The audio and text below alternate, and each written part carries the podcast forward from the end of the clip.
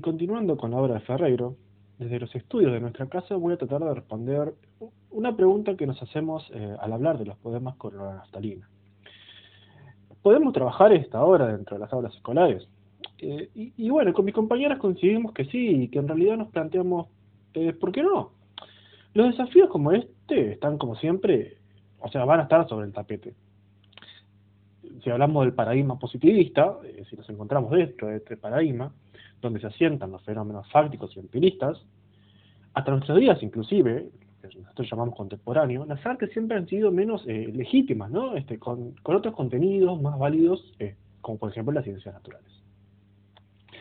Eh, si recordamos a Durkheim, por ejemplo, trataba el arte como un ocio, y los maestros se decantan en trabajar algunos conceptos desde otras áreas del conocimiento.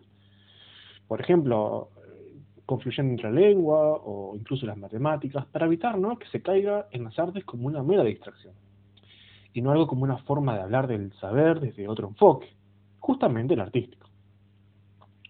La producción de poesías es un tema que se da poco en las escuelas, o al menos no se ve desde lo que realmente es. Se dan poemas famosos y se enseñan con otros propósitos.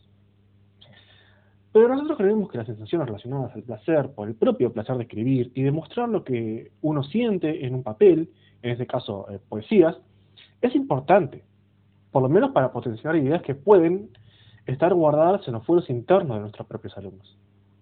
Saber leer y escribir, sumar y programar e-, es, sumamente importante, pero los individuos no son solo máquinas frías que funcionan eh, de manera autónoma, ¿no? que uno le da un clic y, y, y funcionan.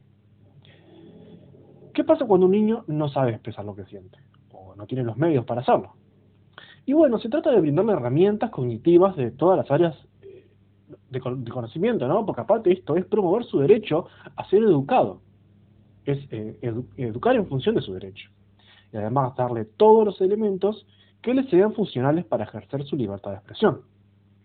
La poca capacidad de poner en palabras nuestras sensaciones o pensamientos de manera profunda es un deber que tiene la educación, justamente por esta ausencia de enseñanza de las artes como una manera de comprender el mundo que nos rodea y a su vez que nosotros mismos como, como seres nos relacionamos con él. Las emociones se viven, se aprenden y se habitan en el marco de la convivencia colectiva. Se puede llevar una propuesta sencilla al aula, una propuesta de construcción poética.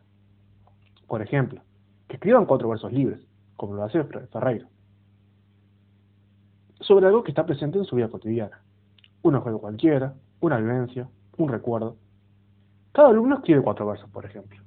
Y después podemos juntar todos las estrofas de los alumnos y a su vez, este, eh, junto con el del docente, formar un poemario, ¿no? El poemario de la clase de primero B, por ejemplo, ¿no? Y así construir, digamos, eh, una obra como la de Mario Ferreiro, de una manera sencilla, pero a su vez didáctica, porque implementamos todos esos elementos que este, nos sirven para justamente traer desde esa época este tipo de poemas.